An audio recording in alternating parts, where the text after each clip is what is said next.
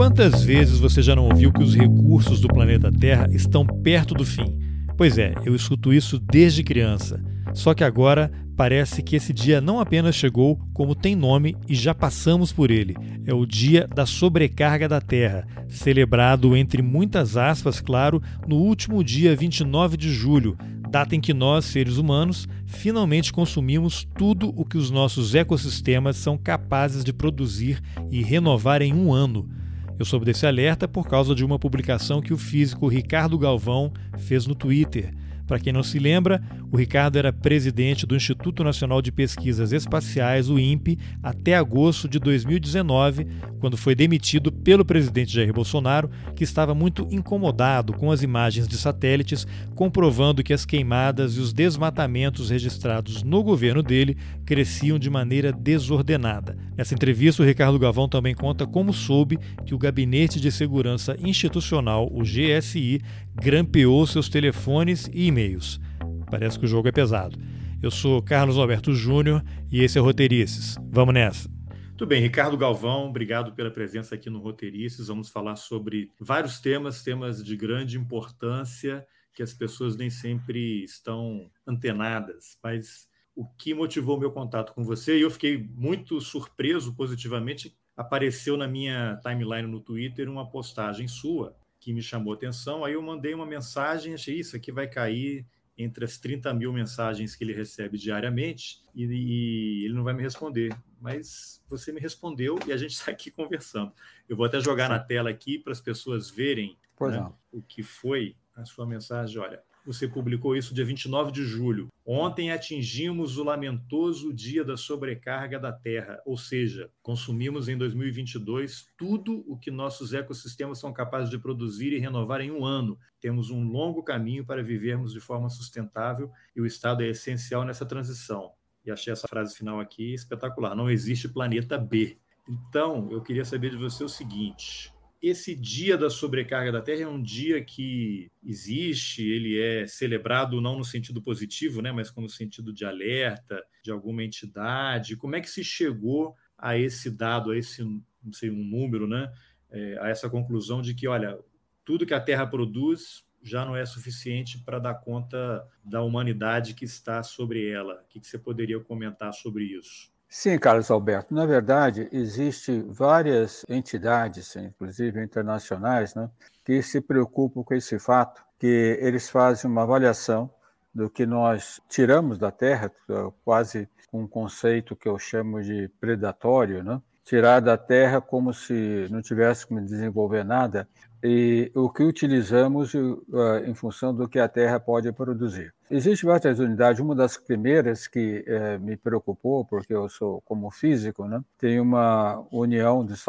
americana chamada Union of Concerned Scientists, né? não sei como traduzir bem, mas União dos Cientistas Preocupados, vamos dizer assim, né?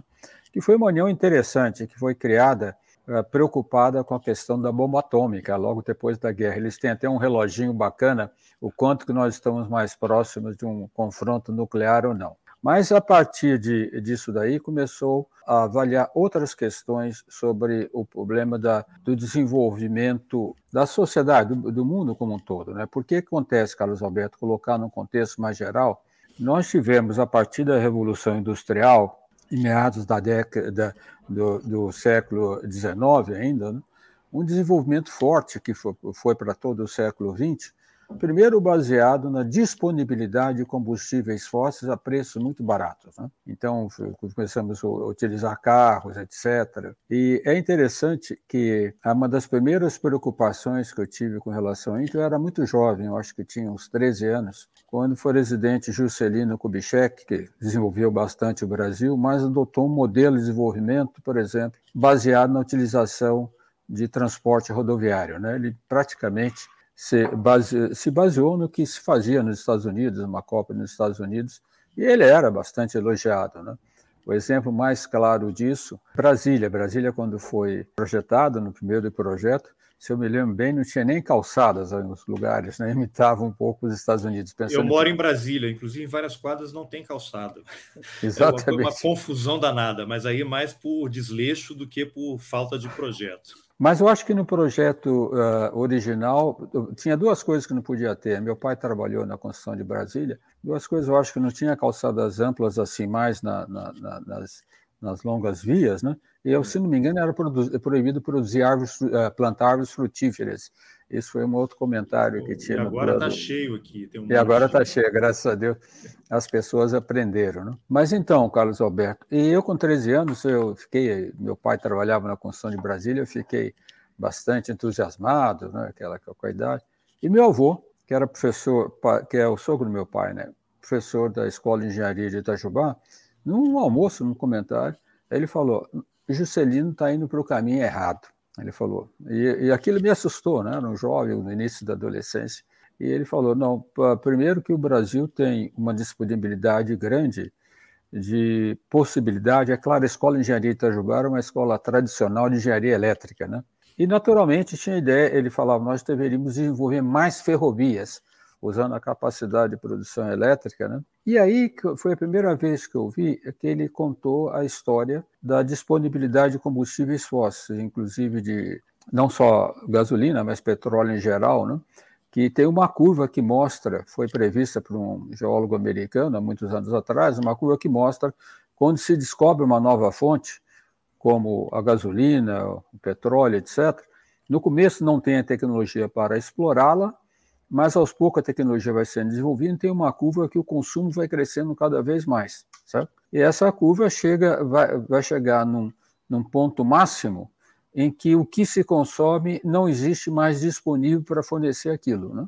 Essa curva foi prevista várias vezes para o petróleo e se prolongou um pouco mais uh, devido à nova descoberta, a reutilização de, a utilização de tecnologias melhores, né? Mas é inevitável, é inexorável. Aquilo com 13 anos foi a primeira vez que eu me preocupei com isso. O que, que a Terra pode fornecer? Né? E vamos, nós utilizamos cada vez mais e jogando fora, uh, não usando como deveríamos, né? e com o desenvolvimento econômico, sempre pensando que a Terra vai fornecer tudo que nós necessitamos, que é óbvio que não é verdade. Né? E aí eu comecei a me interessar, já como jovem mesmo, quando eu fiz a escola de engenharia, sempre me preocupei com esse fato do que, que nós podemos disponibilizar. Então tem essa tem várias vários órgãos, um deles a American Association for Advancement of Science, né, que este, eh, faz um cálculo, é claro que não é preciso, eles fazem, sabem o consumo de principal dos grandes produtos que a Terra pode fornecer necessários para as tecnologias atuais. Né? E nós temos previsão de reservas. É claro que algumas se descobrem novas reservas e aí uh, estende os prazos um pouco mais. Né? Mas um exemplo típico agora, o, o, Carlos Alberto, é o que está fazendo a China, por exemplo, com relação a elementos químicos muito importantes chamados terras raras, que entra, por exemplo, em bateria de lítio, etc. Né? Eu, quando era diretor do INPE, eu visitei várias vezes a China devido à colaboração com eles, e tinha alguns amigos chineses que até estudaram nos Estados Unidos e me conheciam, conversava com eles. A China tem um, uma, uma, preocupação estratégica enorme. Então, por exemplo, na questão de terras raras, elas estão procurando adquirir o máximo que tem no mundo. Entraram na África, colaboram com a África. No Brasil, estão em Belo Horizonte tentando fazer uh, exploração forte de lítio, assim por diante. Por quê? Porque na Terra não vai fornecer sempre, e as terras raras são essenciais para as novas tecnologias. Né? Então, é meio nós... uma corrida, né? É uma corrida enorme. Então, esse dia, é claro que é, 22 de, de, de, julho, né? esses dias eles são uh, estimados. Né? Ah. Mas mais do que dar uma medida exata, o mais importante é o alerta. Certo? O mais importante é o alerta. Que nós Você acha não... que ainda dá para reverter? Olha, é, é, é, difícil porque qualquer. Vamos pegar um caso típico que acabamos de falar: o uso de combustíveis fósseis. Né? Existe uma pressão enorme no mundo agora para irmos para carros elétricos, etc. Né? Isso vai ajudar sobre um certos pontos, mas o, o, no caso do petróleo, por exemplo, petróleo é um produto nobre, não é só para queimar. Imagine quanto que nós temos de tecnologia que dependemos do petróleo. Né? Eu tenho dúvida se nós vamos conseguir é, reverter, porque é necessário uma mudança de mentalidade, o, o, o Carlos. Né? Pega o carro elétrico, por exemplo. Né? O carro elétrico é interessante, vai deixar de usar combustíveis fósseis, mas vamos pensar, ele está indo na direção ainda do uso individual de transporte. Não está indo na direção do uso coletivo de transporte. Sabe? Então, quando se fala, por exemplo, em uso coletivo de transporte, as pessoas se sentem até atingidas na situação de conforto. Esse é o problema maior, né? As pessoas que Isso podem... tem a ver com um negócio chamado capitalismo? Em vez claro. de mudar a cultura, tem que mudar um regime todo aí, né?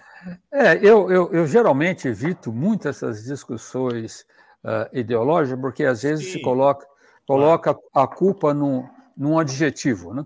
Sim, sim. Até porque são pessoas que estão por trás, né? são pessoas que estão por trás, né? Mas, por exemplo, uh, eu, na, no meu grupo de, na Universidade de São Paulo, acabei ficando muito amigo de. Eu tinha dois cientistas ucranianos e dois russos trabalhando no meu Olha laboratório. É.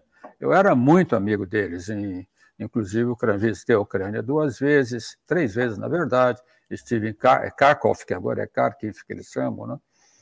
E eu via, e eu tive, eh, no começo ainda, pouquinho depois do Glasnost, né? E eu via, mesmo naquele pessoal que veio lá de vez aqui, um, uma, uma, um desejo consumista, sem dúvida havia nele, sabe? Embora tivesse passado por um socialismo forte, ainda havia um desejo de ter um carro. De um, de... Isso, o ser humano é o ser humano, né, Carlos Alberto? Mas, de qualquer forma, aí vou ser bem claro, temos que lutar contra o capitalismo predatório, contra o utilitarismo, contra isso nós temos que lutar. Se não fizermos isso, aí a recuperação vai ser muito difícil, na minha opinião. Certamente essa questão é extremamente importante. E aí, com o aquecimento climático que nós vamos ter, aumento, se nós não tivermos essa consciência coletiva, vai ser muito difícil reverter essa situação, Carlos. É engraçado que. Engraçado, né? É, essa entidade que você mencionou aí, que mensura o esgotamento da, da, dos recursos, deve ser inimiga número um dos negacionistas, né? Assim como você. Mas tem, eu vi uma entrevista tem alguns anos do filósofo Paulo Arantes, acho que foi para o canal Tutameia, que é um canal excelente também, em que ele fala sobre negacionismo. Eu queria ouvir a sua opinião. O que ele disse é o seguinte: é, não é que os negacionistas neguem o óbvio, que está tudo sendo destruído, acabando. Eles sabem disso. A questão é que eles não se importam. E, no fundo, virou uma espécie de corrida, como eu, essa história da China aí resultou nisso, para ver quem chega primeiro e pega o butim. Quem chegar primeiro está resolvido e fica para trás. E aí me lembra sempre, não sei se você já viu, tem o um desenho da Pixar chamado Wall-E, que é um robozinho que é deixado no planeta Terra sozinho e ele passa o dia lá pegando lata, lixo, empacotando e, e vai empilhando, né? Porque o planeta Terra os recursos se esgotaram e a humanidade foi embora em naves espaciais em busca de outro planeta com condições favoráveis para que os seres humanos pudessem é, se instalar e recomeçar a vida no planeta. E aí mandam um foguete, um outro robô para cá chamado Eva, né, curiosamente, que são vários robôs que ficam circulando os sistemas planetários em busca de planetas que tenham condições de receber a humanidade outra vez. E ela vai para a Terra, onde está o Ali, e ele tinha achado assim um brotinho de feijão que estava nascendo. Então era um indício de que havia ainda alguma chance, né? E isso, para fazer o link, né, dessa viagem que eu estou fazendo, é, me lembra que acabou, virou uma corrida, e aí agora a gente tem pessoas como o Elon Musk e o Jeff Bezos que estão fazendo isso. Virou uma corrida espacial eu não tenho a menor dúvida que o Elon Musk, se ele achar um planeta aí que possa ter vida, ele vai embora e vai largar a gente para trás. Eu viajei muito aí nessa coisa de Paulo Arantes, negacionismo, corrida e tal. Olha, é claro que essas pessoas uh, que têm algumas condições, talvez possamos falar o Elon Musk, têm uma visão uh, que talvez pudesse sair, deixar a Terra, etc., mas é claro que isso é uma coisa completa, é uma estultice total, né? Porque o que acontece, o, Carlos Alberto? Primeiro, o, é difícil o homem viver sozinho. E depois, mesmo para uma viagem espacial dessa, como o, o, o Musk outros podem pensar, né? Teria que ter condições de base na Terra para desenvolver todo esse processo. Né? Uma viagem espacial não é fácil. Né? Então, por exemplo, uma propulsão espacial mesmo para Marte ou mais para longe, Nós não temos ainda esses sistemas. Para, para, inclusive na minha área que eu trabalho, física de plasma, tem até gente que fala em propulsão a gases ionizados, etc. Tem muitos processos para fazer isso. Mas, pense bem, uh, nós estamos a anos-luz de planetas mais próximos. Não é assim. No sistema solar não temos nenhum. Mesmo Marte, quando falam, a possibilidade de Marte é muito pequena, né, de, de desenvolver em Marte uma outra civilização. Então, uh, quando eu, eu, olho essas coisas, eu fico. Eles estão falando em que tempo, em que espaço de tempo, e depois de morrer, quanta gente na, na, na Terra. Né? Uh, nós, seres humanos, temos uma característica grande que necessitamos de estar juntos, desenvolver as coisas. Mas o mais importante, ao Carlos Alberto, é que realmente, voltando à questão talvez de capitalismo, socialismo, é, é que o negacionismo, temos, né? É, negacionismo, né? Nós temos que mudar a mentalidade, né? O negacionismo é um ponto muito importante que colocasse. Né? Tem algumas palestras minhas, eu tenho citado o trabalho de um, daqui a pouco eu lembro o nome dele, de um cientista sueco, publicou um trabalho muito interessante numa revista, que ele chama a atenção do que o negacionismo não é aquele obscurantismo que nós tínhamos no passado, só motivado por posições religiosas extremistas. Né? É uma pseudociência intencional, quando algum, alguns grupos ou pessoas querem destruir resultados da ciência, modelos, etc., que afetam suas ondas de conforto, seus interesses econômicos, etc. Né? É o Svante Arrhenius é, o, o Svante Arrhenius foi, foi, não, o Svante Arrhenius foi quem, eu já vou pegar logo o nome aqui, o Svante Arrhenius foi quem, uh, o primeiro que fez o cálculo sobre aquecimento global, né? Prêmio Nobel de Física sueco, desculpa, Prêmio Nobel de Química sueco, e um parente distante da Greta Thunberg. A Greta Thunberg é um parente, ah. parente distante dele, né? não da linha direta, mas parente. Ele que falou sobre o primeiro modelo de aquecimento global calculado, né? Aliás, eu gosto de falar para meus alunos que o trabalho que ele fez no final do século XIX, ele era químico, às vezes dizem que químicos não sabem fazer contas, né? mas naquele tempo que não tinha computador, para escrever o trabalho ele teve que fazer mais de 100 mil cálculos à mão, sabe? ajuste, mais de 100 mil. E ele disse, ele disse que se a concentração de gás, de gás carbônico dobrasse na atmosfera, o aumento da temperatura média da Terra seria da ordem de 4 graus centígrados, muito perto do que todos os modelos complicados hoje fazem. Sabe? É um homem realmente impressionante. Ele não ganhou o prêmio Nobel por isso, mas ele ganhou o prêmio Nobel por um trabalho em química. Mas uh, o que é, uh, existe muito, muitos trabalhos, uh, muita preocupação, tem participado de algumas conferências sobre essa questão do negacionismo. E esse negacionismo, o Carlos, eu acho que não é que é usado quando se fala do meio ambiente, não é usado pensando no que se vai fazer daqui a 100, 200 anos em viagens espaciais. É um ganho quase imediato. Eles estão pensando, como ah. tu bem disseste, nos próximos ganhar, chegar primeiro, ter Como lucro. é que eu vou derrubar aquela floresta ali para botar um pasto e grilar a é, terra? É. Eu, inclusive, estou até para escrever um pedacinho de alguma coisa, porque eu estive uh, na, nas semanas passadas, eu tive no lançamento do livro do professor Ricardo Abramovay sobre infraestrutura na Amazônia. Né? Ah, sim. E, muito interessante esse livro. E ele chama atenção que a infraestrutura, quando se projeta uma infraestrutura, modela o desenvolvimento para, os próximos, para as próximas décadas, que pode ir na direção certa e errada. Né?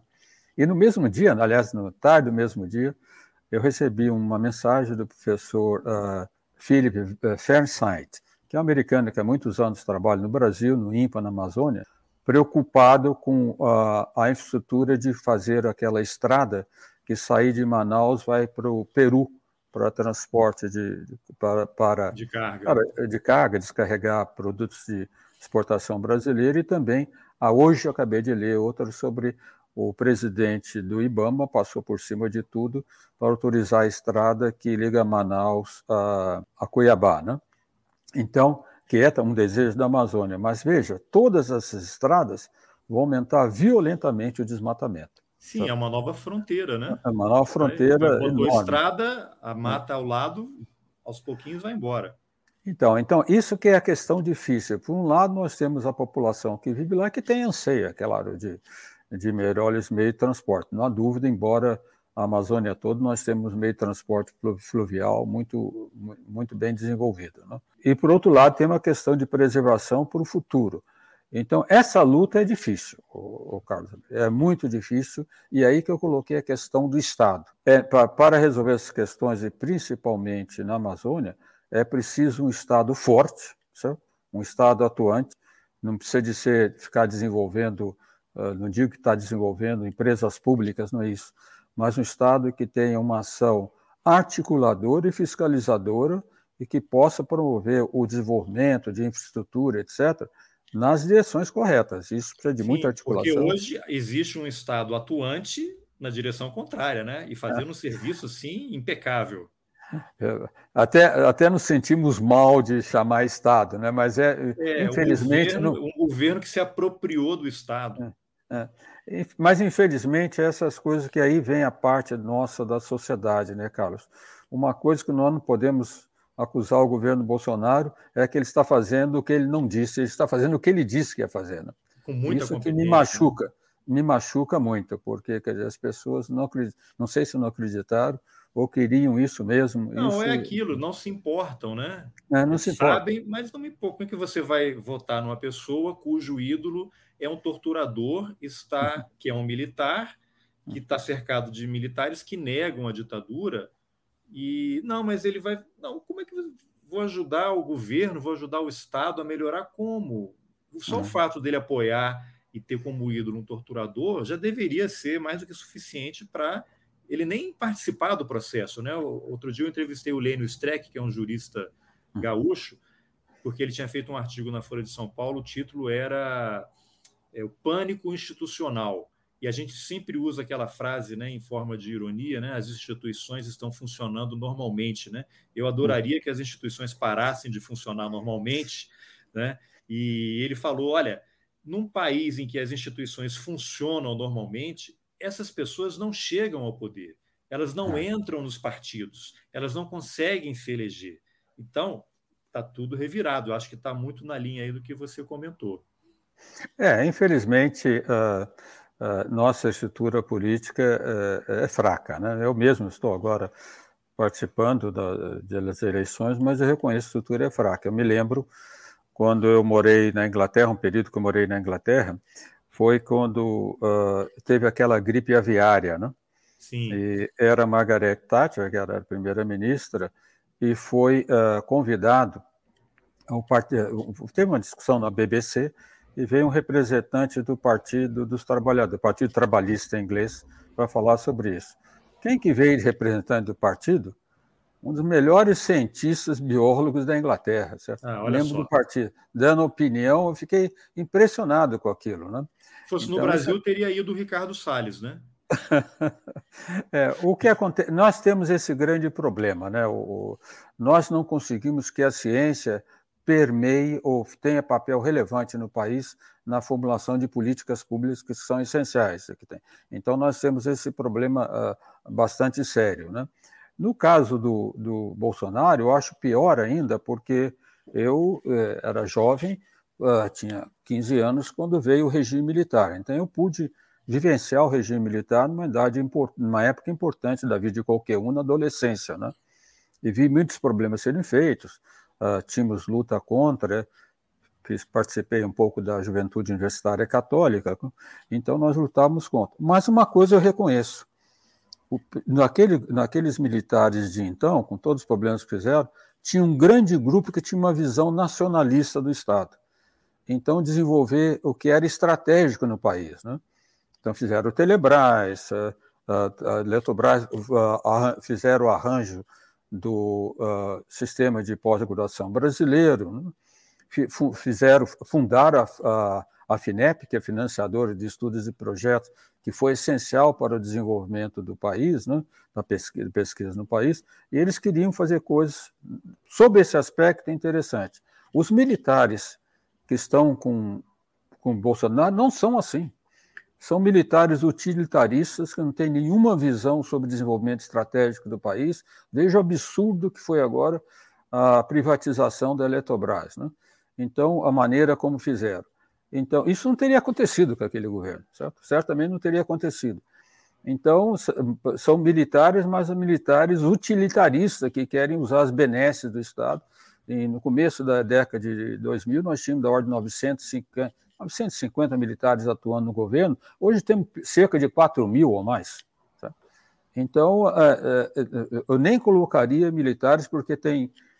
Eu, eu reservo essa palavra, porque eu conheci muitos militares do qual, dos quais o Brasil se honra, né?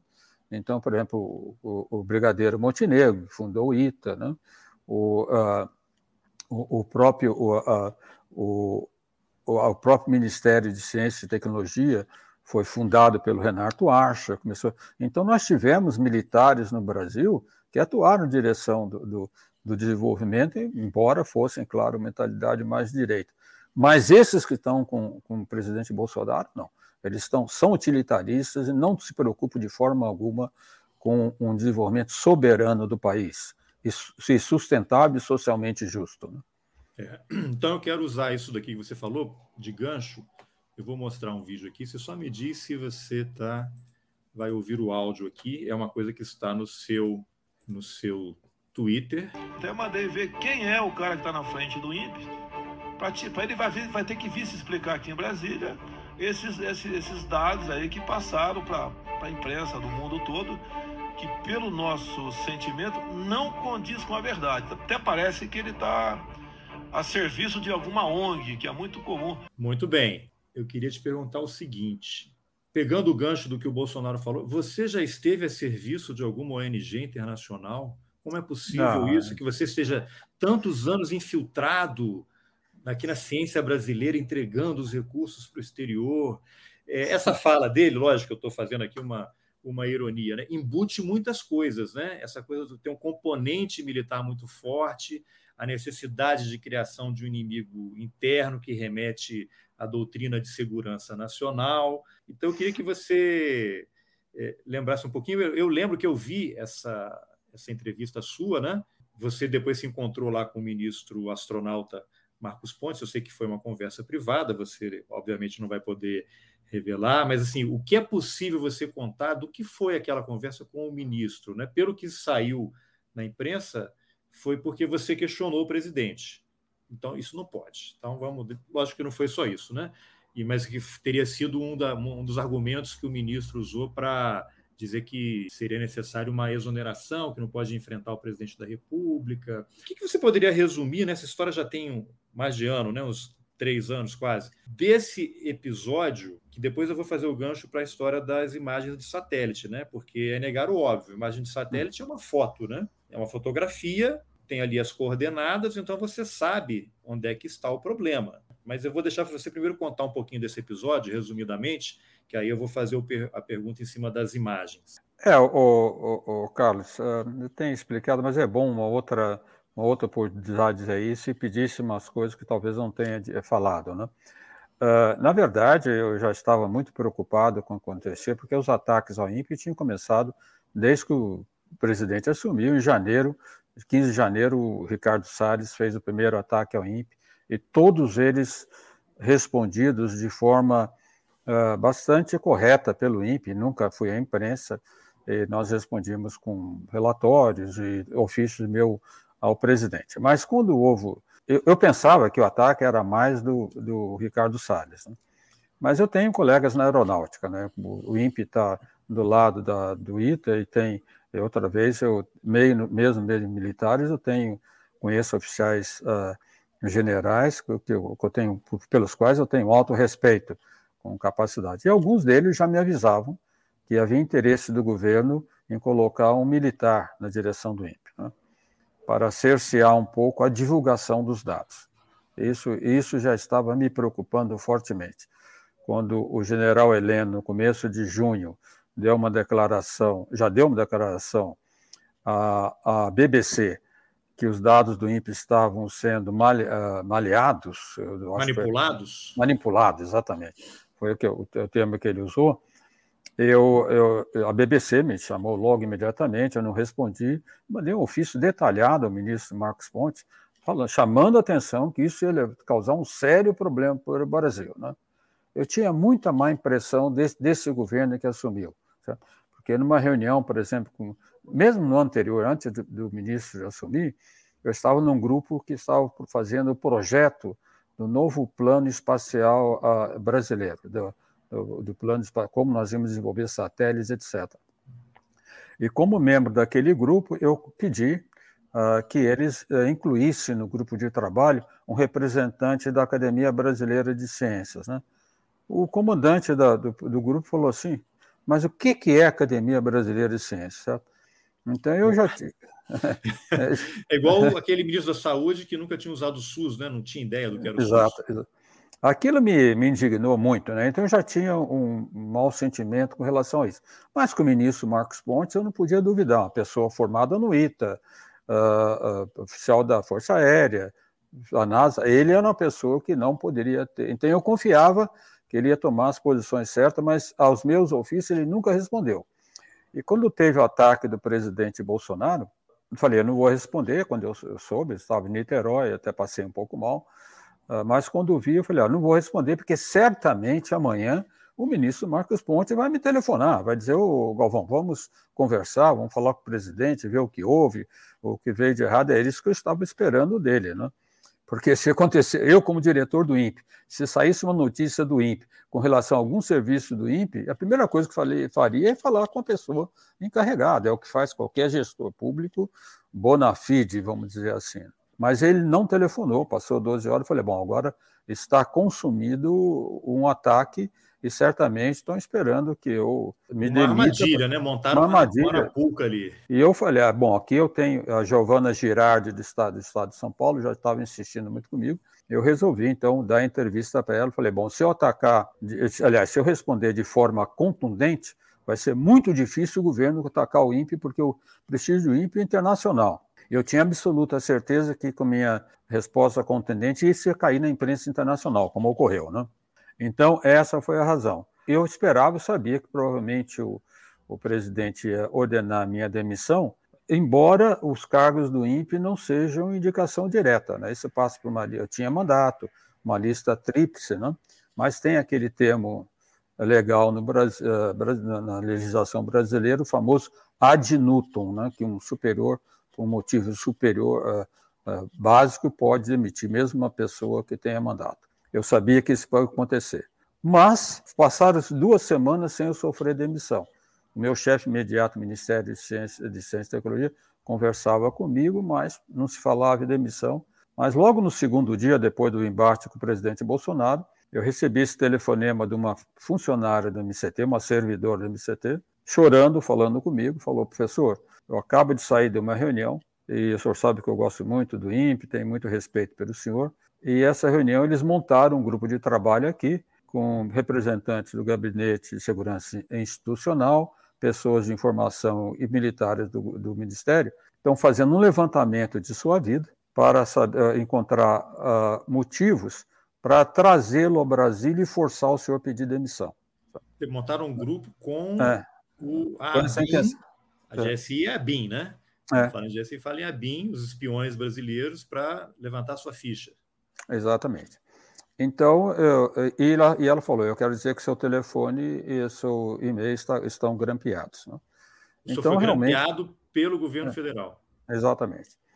Então, isso me preocupou muito, né? Isso me preocupou muito. E aí, lembra-se que ele falou que ele ia me chamar a Brasília para eu explicar. E naquela resposta contundente, eu o desafiei a fazer exatamente isso. Até falei olho no olho, certo? Mas ele não fez e disse depois, numa entrevista, que eu seria chamado a falar com o ministro Marcos Pontes e com o ministro, com o desministro, como nós falamos, Ricardo uh, Salles. Né? Bom, passaram quase, quase duas semanas e aí, numa segunda-feira, eu recebo um telefonema do Ministério de Ciência e Tecnologia que estava marcada a reunião minha com o ministro Pontes e o ministro Salles para eh, explicar as coisas que estavam acontecendo na segunda-feira. Eu disse: não, eu vou sim, não tem problema nenhum. Inclusive, vou levar o meu vice-diretor, que é o doutor Antônio Divino Moura, que também conhece bem o assunto, e o, e o encarregado de produzir as informações dos dados da Amazônia. Eles fizeram, até comprei a passagem, chegou, na, era numa quarta-feira. Na terça-feira eu recebo outra mensagem para eu não ir, para mandar só os especialistas para falar com eles, que eu não fosse, que ele me ia chamar posteriormente. Né?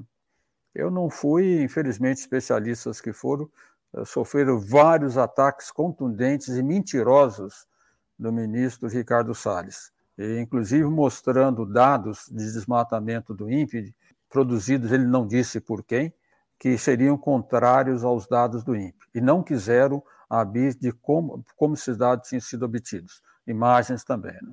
E aí eu fui chamado pelo ministro Ricardo Salles, acho que dois dias depois, eh, bom, foi o dia fatídico, eu tenho sempre lembrança, 3 de agosto, quando eu fui, tivemos uma conversa, estava o secretário do Ministério, estava o meu chefe imediato, o ministro Marcos Pontes, e o que ele disse foi óbvio, o Galvão, é, é professor, ele chamava, me chamava, chamava -me sempre professor, professor, eu estive ontem como presidente até as, as 9 horas da, da noite, tentando uh, convencê-lo a arrumar um arranjo para que o senhor tivesse uma saída elegante, etc mas ele está, e aí usou a palavra que nós usamos, com o senhor, né? está a pé com o senhor, e nós, então, queremos ver se o senhor possa, pode, vai se demitir. Eu falei, ministro, eu não vou me demitir, o senhor tem a coragem de me exonerar. Certo? Aí ele me exonerou, então foi assim que foi feita a exoneração. Né? E Ricardo Salles foi terrível, porque mais, eu acho que uma semana após, quando eu tive um debate com ele no G1, na Globo, né? Eu vi na, Globo, na Globo News. É, na Globo News. É. Eu vi que, eu ia até comentar isso assim, porque o grau de cinismo da, das falas dele era uma coisa surreal. Assim, você até perdeu a paciência com ele, né? Em vários momentos ali, porque é. é uma coisa assim inacreditável. Tive que levantar o dedo, mas coisa que eu não faço, né? Mas pior foi depois da discussão, o Carlos. Antes da, de encontrar com ele, eu saudei corretamente, né? E falei, ministro, eu já mandei para o Ministério de Ciência e Tecnologia, porque eu só podia falar diretamente com o Ministério de Ciência e Tecnologia. Solicitação duas vezes por ofício, que o senhor indicasse aqueles dados que o senhor usou para dizer que os do INPE estariam errados. Eu queria que o senhor dissesse qual é a fonte desses dados, porque nós talvez nós sejamos errados, podemos confrontar, isso é natural, um trabalho científico, melhorar o sistema. Na primeira vez ele falou que não podia. Depois da reunião, eu insisti muito com ele, ministro, o senhor tem que dizer porque uh, o pessoal do INPE quer saber. Ele falou, olha, professor, o senhor sabe que eu não posso dizer, não posso dar esses dados? Que quem fez isso para nós foi a empresa Planet. E essa empresa Planet é a que ele queria contratar sem licitação para fornecer dados o INPE diretamente para ele, claro, os dados que queriam. Né? A Planet Você... deu uma amostra grátis para ele. Deu uma amostra né? grátis para comprar. No, no, recorte que interessava. No recorte que interessava e que estava errado, por sinal. Então, veja como é o, o grau de. Eu não sei nem que adjetivo usar para isso, né? mas de, de, maldade, de intencional que, que tinha o Ricardo Salles. Foi até curioso, porque estava escutando ali, estava o, o Marcelo Brito, da, da, do agronegócio, estava escutando, a Lopretti, estava Renata Lopretti, eu fiquei impressionado, o grau de cinismo dele é, é impressionante. Né? E isso que estava afetando o país, infelizmente, e continua afetando nesse governo. É, agora, quando você tem essas imagens de satélite, que é uma imagem, uma foto, ela vem com as coordenadas. Então, a gente está vendo aquilo e sabe, tem um desmatamento aqui, queimada ali, isso tudo, né? Eu sei que não é a sua área, né? Isso aí seria das, dos organismos, né? Das entidades é, fiscalizadoras, Polícia Federal, IBAMA, Polícia Civil, Polícia Militar Ambiental.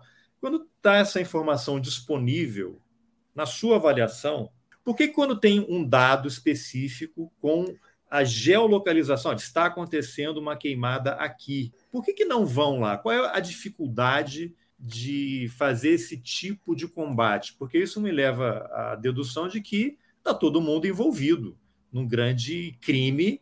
Né? Ah, não tem combustível para avião. Aí a gente lê aquele livro do ex-comandante do Exército lá, o, o Vilas Boas, um, ele estava lá na Amazônia, um helicóptero levou uma revista Playboy para ele, uma cortesia de um colega dele. Né? O Dom e o Bruno Pereira desaparecem, ah, não tem como. Tá? Mas aí tem um avião da FAB que leva garimpeiros e madeireiros para se reunir com o Ricardo Salles em Brasília. Você tem uma foto, tem a localização. Na sua opinião, qual é a dificuldade de ir lá e resolver a questão? Bom, vamos dar primeiro a, a, a dificuldade sem levar em conta as más intenções. Né? É claro que a Amazônia é bastante complexa. A questão de logística lá para chegar nos lugares é bastante complexa. Eu mesmo fui com a televisão holandesa fazer uma matéria em Rio Preto da Eva, no norte de Manaus, fica uns 100 quilômetros no norte de Manaus, fomos ver um desmatamento, um trabalho para a televisão holandesa que Correram riscos, hein? Correram riscos aí. Isso foi em 2019 ainda. Mas é difícil, não é fácil, né? Então, uh, é preciso de logística e depois é preciso um apoio de segurança, porque ali a criminalidade é muito grande, não há a menor dúvida, não? Os fiscais do IBAN passam situação difícil, mas é perfeitamente possível organizar. Por quê? Carlos Alberto, porque não é necessário ir em todos os lugares. Então, o sistema de alertas que o INPE criou a partir de 2004, por solicitação até da Marina Silva, que dá alertas de áreas de desmatamento, o INPE dá as maiores áreas aonde está acontecendo. Então, uma ação contundente nessas áreas, mostrando o exemplo, acaba por refrear o desmatamento em outras áreas. E a prova mais contundente disso é do governo Lula, depois até o comecinho do governo Dilma, 2004 até 2012, conseguimos decrescer o desmatamento em 80%. Então, com esses sistemas de alerta desenvolvidos, né, conseguimos decrescer de, 70%. Uh, desculpe, 80%. Então, é possível atuar, não é necessário atuar em todos os lugares, é, é, é claro que é necessário uma boa articulação. Né? O que houve nesse governo é uma, um discurso intencional contrária a coibir o desmatamento e ações para evitar isso. Eu estive agora na reunião da SBPC em Brasília e tive satisfação de encontrar outra vez o Roberto Cabral. Roberto Cabral, fiscal do IBAMA, responsável por fiscalização de desmatamento, que eh, deu mais de 20, de mil, eh, comandou mais de 20 questões eh, ações de desmatamento ainda no governo Bolsonaro. Né? Foi, foi, ele não podia ser demitido, porque era concursado, foi exonerado do cargo de chefia, foi proibido de fazer fiscalização e colocado atrás de uma escrivaninha. Então é intencional, absolutamente intencional. Não, não foi no, é... na gestão do Ricardo Salles que eles mudaram para a questão de, de mineração, que é artesanal agora, e se entrar com o pedido, tem 30 dias para decidir. Se não decidir, está automaticamente é. autorizado. É, é, é, é, terrível. Eles, é todo, eles revogaram quase da ordem de 50 decretos e normas infralegais sobre a questão de desmatamento, procurando facilitar o máximo possível, e agora tem essa lei no Congresso que isso facilita o de autodeclaração. Né?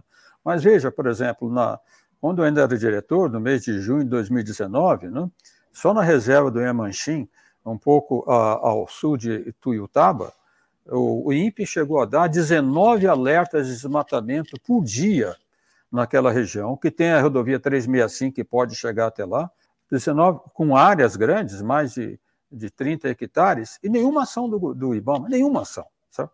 Então, houve intencionalmente um desmonte do IBAMA, do INCRA, do ICMBio, além dos ataques ao, ao, ao INPE. Né? Tudo isso motivado, é claro, porque a ideia de é, o, o, que eu chamo agora, não falo só capitalismo, capitalismo predatório, aquela ideia intencional de agora explorar os recursos da terra que estão acabando, né, para ganhos rápidos. Né? Essa região, o, o, Carlos, assim, no sul de Tuiutaba, essa região que teve problema agora de mineração ilegal de ouro. Essa área é terrível, porque é até a área dos indígenas, dos índios Ituna e Tatá, cuja área uh, tá para ser, a reserva está para ser promulgada há mais de 10 anos, não foi, os índios estão sofrendo violentamente, existe cerca de 5 mil uh, garimpos ilegais na região, estragando os rios. Tudo. E, e, e, vocês se lembram, eu acho que em outubro de 2019, o presidente Bolsonaro recebeu pessoalmente esses mineradores, certo?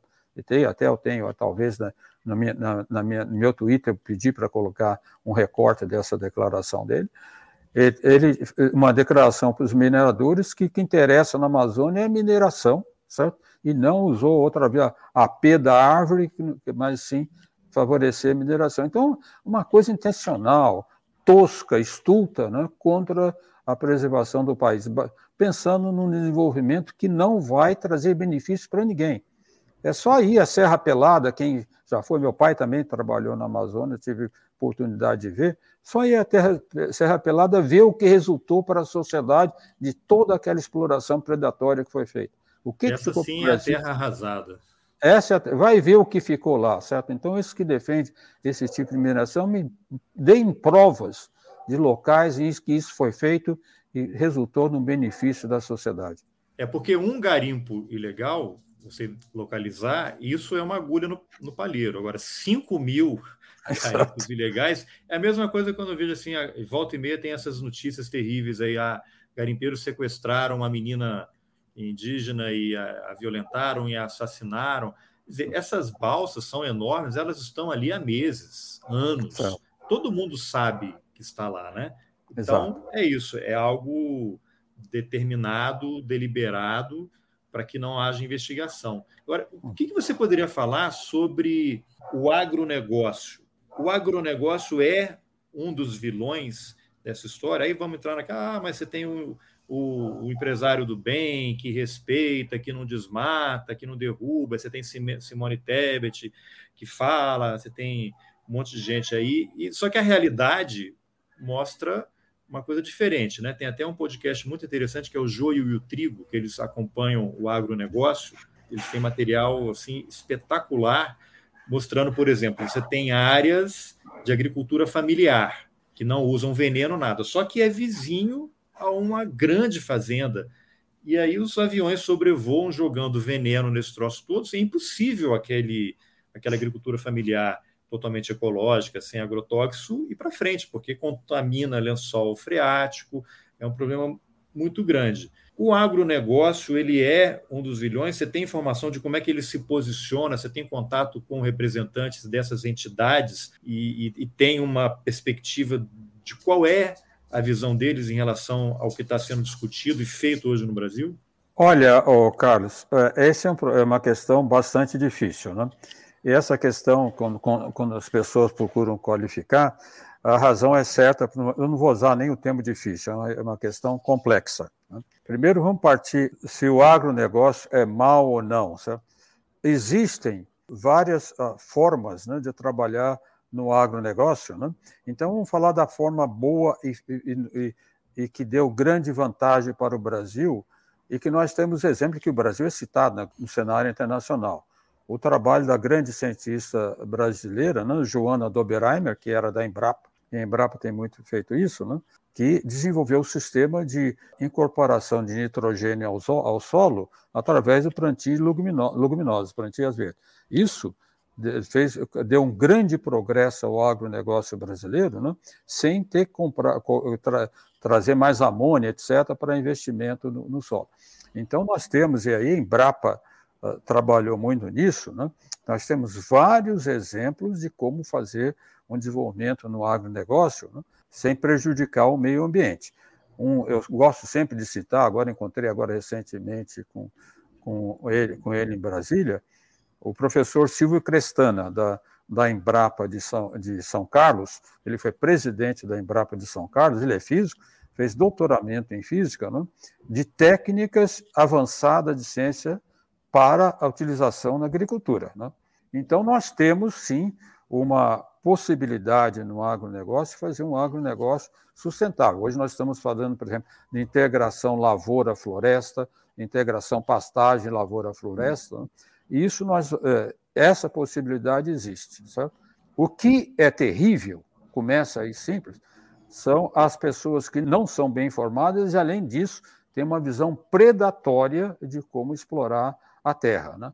principalmente os ruralistas. Acabei de ver, eu falei que estive agora recentemente na, numa reunião na SBPC em Brasília, e a professora Luciana Gatti mostrou um gráfico muito interessante feito pelo professor Raoni eh, Rajão, de, da Universidade Federal de Minas Gerais, que mostra o número de cabeças de gado eh, em função do ano, na, mais no centro-oeste uh, no Sudeste, um pouco mais no Centro-Oeste e na Amazônia. Enquanto ao longo dos anos o, o, número de cabeças de gado, depois acho que a partir de 2015, 2016, em quase todo o país começou a cair em milhões, na Amazônia começou a crescer muito. Em São Félix, digo, no sul da Amazônia, todo o sul da Amazônia. Né? Então, o que, que fazem essas pessoas que exploram isso, que fazem dessa forma? Né? Querem terra barata, querem avançar, querem produzir carne na maneira mais tosca possível. Agora, não há dúvida, aí não podemos Esse, o problema do jogo do joio frio, do trigo é terrível, porque aí nós temos que ver. Existe o caso das pessoas que jogam agrotóxicos, é verdade, mas existe muitos casos também de pessoas que procuram desenvolver de uma forma sustentável. Isso não há a menor dúvida. E o próximo governo, isso é a minha preocupação, por isso que eu digo que a ciência e a tecnologia vão entrar, ter que entrar na formulação de políticas públicas, porque o que acontece? 50, da ordem de 53% das exportações brasileiras é agronegócio. Nós não vamos fechar de hoje para amanhã e dizer que a sociedade brasileira vai sobreviver da mesma forma. Não vai, certo? Não vai. Então, nós precisamos de ter muita inteligência para tratar esse problema. Além do que, na, na questão do aquecimento global, não há dúvida que até, dois, até 2000, 2030, 2040, a temperatura média da Terra deve aumentar de 1,5 graus centígrados. Eu acho muito difícil evitar isso. E a, as previsões estão mostrando que toda a região do eh, centro-oeste, região de agricultura, o norte do sudeste, o sul do Amazônia, vai ficar muito mais seco. Então, o que significa? Significa que, para termos resiliência a isso, vamos ter que de desenvolver novos cultivares que resistam a temperaturas mais altas, um novo cultivar para ser desenvolvido e ser utilizado e ir ao mercado é da ordem de 10 anos, muito investimento em dinheiro, certo? E muitos cultivares, eu mesmo tenho uma pequena propriedade que eu mesmo cuido, né, com as minhas abelhas, etc. E muitas dessas técnicas não tem jeito, é necessário grandes propriedades. É muito difícil um pequeno agricultor dizer que vai desenvolver um novo cultivar esperar 10 anos e produzir. Ele não vai fazer isso. Né? Então, o, o, novo governo tem que saber lidar com o agronegócio e na questão da pequena da agricultura familiar pequena, tem que saber organizar uh, consórcios com apoio do governo. Aí que tem que entrar a ação contundente articuladora do Estado. Saber a agricultura familiar, que dizer que o sujeito vai botar, como eu vejo falar muito na, na, na, na cidade, mas eu cresci com fazendo meu avô em Botucatu, eu conheço bem. Dizer que um agricultor familiar vai botar uma enxada nas costas e vai capir, vai produzir uh, milho vai viver. Não, não existe isso. Se você fizer hoje em dia um cálculo, por exemplo, quanto precisa uma família de quatro pessoas para uh, produzir milho e viver do milho que ele planta durante o ano todo, ele leva em custo, em, em função do custo do plantio e o custo de venda. Ele precisa de, pelo menos, da ordem de 15 alqueires de milho plantado. Esse, esse é o número, certo? Muita gente na cidade fala no pequeno produtor, está pensando no sujeito que tem a hortinha dele, ele consegue, se a pessoa tem uma horta, talvez o pomar pequeno, consegue sobreviver. Se ele vai plantar milho e soja, não existe essa possibilidade. Certo? milho e soja é a base da, da alimentação. É. é Agora, isso então, como o, o Estado como condutor desse processo, é lógico importante, e aí eu quero usar isso de gancho. Você é candidato, ou pré-candidato, né, deputado federal pela rede, e muitas vezes as pessoas não se dão conta né, da importância que é eleger um Congresso de qualidade. A pergunta parece um, um pouco óbvia, né? Eu queria te ouvir por que, que você decidiu se candidatar, qual é a importância das pessoas, às vezes tão importante quanto o presidente, o governador, o prefeito, é você ter um legislativo atuante que vai montar uma base que vai conseguir produzir uma legislação que seja aquilo que a sociedade gostaria de ter, né? Sem falar que você corre o risco de ser colega do Ricardo Salles no Congresso, né? Porque ele também é candidato. Provavelmente serei. É. Então, fala um pouquinho aí das tuas propostas e qual é a importância de ter um legislativo comprometido, né? Candidatos ao legislativo comprometidos com ciência, com, com investimento, fora de terraplanismo e para a gente também encaminhando aqui para o final, que você está com outros compromissos, mas qual é a tua proposta aí? O que, que você pretende agregar a essa nova legislatura? Bom, oh, Carlos, isso vem muito da experiência que eu tive vendo no exterior, né? e particularmente na Holanda. A Holanda é um país que eu admiro muito pela sua organização social, como eles trabalham, como desenvolvem. Né? Gostei muito e aprendi muito na, na Holanda. E também trabalhava no laboratório holandês, né? que teve até um físico que saiu, foi fazer também política no D99, o partido foi criado, e aí começou a me alertar sobre isso, e depois que eu me tornei diretor do Centro Brasileiro de Pesquisas Físicas, depois no INPE, eu comecei a, a, a, a minha atuação como cientista antigamente, como maioria, era que era importante o, o governo investir em ciência e tecnologia, defender as universidades públicas uh, e o desenvolvimento científico, mas sempre pedindo ao governo que colocasse alguma coisa. Né? O que eu não me atentei da importância, comecei a ver com mais cuidado, e isso foi uh, me ajudou também mais recentemente eu me tornar membro da Associação Americana para o Avanço da Ciência, devido ao prêmio que ganhei deles, né? da importância de nós cientistas não ficarmos só falando, não precisa de mais investimento em ciência. Nós temos que lutar para a inserção da ciência na formulação de políticas públicas soberanas que necessitam dessa ciência. Isso que está faltando no Brasil, certo? Nós temos no Congresso Nacional, nós temos, é claro, um, um, uma comissão de ciência e tecnologia, tanto na Câmara como no Senado, são alguns até, sou colega dele, o, o deputado Eduardo Cury, por qual a gente tem muita amizade, trabalha nisso, do PSDB, mas não são cientistas de carreira. Isso não ocorre. Por exemplo, dá um exemplo para ti. Né? A Associação Americana para Avanço da Ciência, ela tem uma, uma, uma, uma representação permanente no Congresso americano. Permanente tal que todo quando tem formulação de políticas na área nuclear, agora apareceu muito no governo Biden, por exemplo, que eles acabaram de promulgar uma nova legislação que vai atingir bem a questão ambiental. Tudo isso não é feito só com deputados. Eles trabalham diretamente em colaboração com, com, com a bancada científica. Né? Não é que vão usar todos os dados, as informações da ciência, mas a informação é muito importante. Veja, além da questão do meio ambiente, Carlos, nós vamos evoluir daqui a pouco, nós estamos falando em 5G, né? Daqui a pouco vamos evoluir para comunicação quântica. Quem que vai fazer essa legislação? Quem que vai discutir como que se faz isso? São aqueles deputados, senadores, por mais bem intencionados que são. Então, os governos, nós não vamos enfrentar os sérios desafios que nós temos para um desenvolvimento sustentável, socialmente justo, ser uma participação forte do conhecimento científico e tecnológico na formulação de políticas públicas. Esse foi o argumento principal, até usado pela Marina Silva, quando me convenceu a entrar nesse, nesse movimento. Né? Ah, você foi temos... recrutado, então, para a rede é, pela Marina? Pela Marina Silva. Conversamos várias vezes. Ela foi a primeira. Nós participamos, na verdade, de uma, de uma mesa redonda na École Polytechnique, em Palaiseau, na França, no final de 2019, convocado por alunos brasileiros. E foi a primeira vez, eu já a conhecia, mas nunca tinha conversado muito com ela, mas lá foi a primeira vez que passamos quase um dia juntos. Né? Então pudemos discutir muitas, muitas coisas e eu passei a admirar essa grande senhora, aparência tão frágil que quando fala não é só meio ambiente, não tem um conhecimento notável sobre várias coisas e decidi colaborar com ela. Então nós temos um grupo, Carlos, chamado Cientistas Engajados, que começou em São Paulo, e outro grupo chamado Educação e Ciência para a Democracia, que é formado por ex-reitores, professores universitários.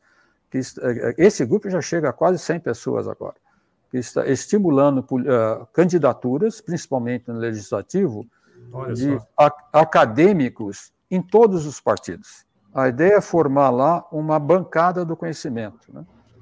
Para atuar mais fortemente na, na, formulação de políticas públicas. É isso que me levou a aceitar. Não foi fácil para mim, eu não tenho experiência em política, está sendo difícil, eu devo ser muito claro, aprender tudo tem que aprender, mas eu creio que é uh, uma luta que vale a pena, e não se pode fugir ao bom combate. Né?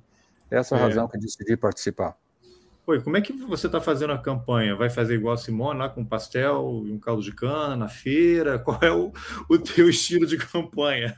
Bom, como é que está nesse esse corpo a corpo, tomando 15 cafezinhos por dia? Como é que está isso? Não existe, né? Então, é, não existe. Primeiro, é eu não tinha recurso, né? E depois, como um bom mineiro, não podia falar que me perdoe os mais puristas que, que me ouvem, né? Com o Mineirinho, a gente sempre gosta de uma boa cachaçinha. Não podia fazer reuniões na base de goles de cachaçinha. Não é que eu tomo pouco, na verdade, mas gosto. Mas, na verdade, agora sendo sério, eu, quando falei a Marina Silva que não tinha nem recursos, quando me filiei à rede, eu fiquei surpreso, porque a rede tem uma característica interessante. Ela tem uma juventude muito atuante e formada principalmente por universitários. Então, quando eu estava ainda na, na no cerimônia de minha filiação, já fui aproximado por, por, por, universitários. Então, minha equipe formou, foi formada até agora por universitários. Alunos da, da USP. eu, por exemplo, nunca tinha usado nenhuma rede social. Aliás, não tinha nem WhatsApp, né? O meu Twitter, tudo eles formaram, é claro que eu coloco meus assuntos, eles que criaram, eles que me ajudam, e por todo o estado de São Paulo. É impressionante. Quando eu tive agora na reunião do SBPC em Brasília, esse caso que nós falamos, meu embate com o presidente Bolsonaro, já passaram-se 10 anos. Mais de 100 universitários pediram para tirar fotografia comigo. Certo?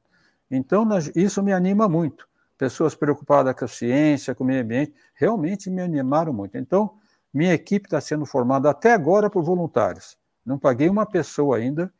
Até falaram, vamos fazer uma festa de lançamento da tua campanha, em São Paulo, em São José dos Campos, onde eu resido. Eu falei, não, vamos trabalhar principalmente projetando minhas ideias. Né?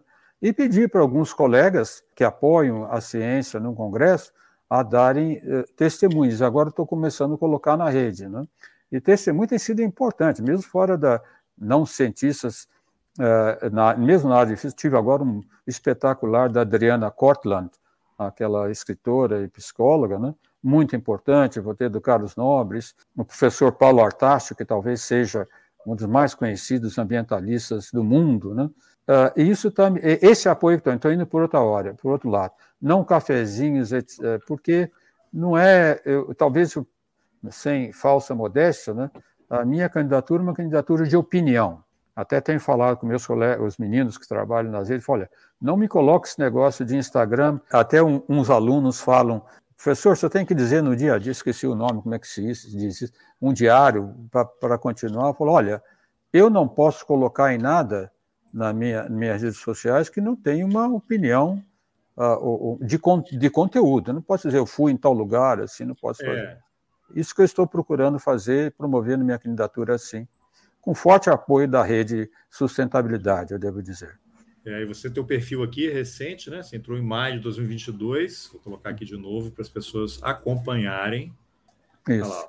23.800 seguidores. Entre eles eu, ó, estou seguindo aqui. Estou seguindo, obrigado. É, foi por aqui que a gente fez o primeiro hum. contato, né? Então vou deixar o Ali... link também do seu Twitter.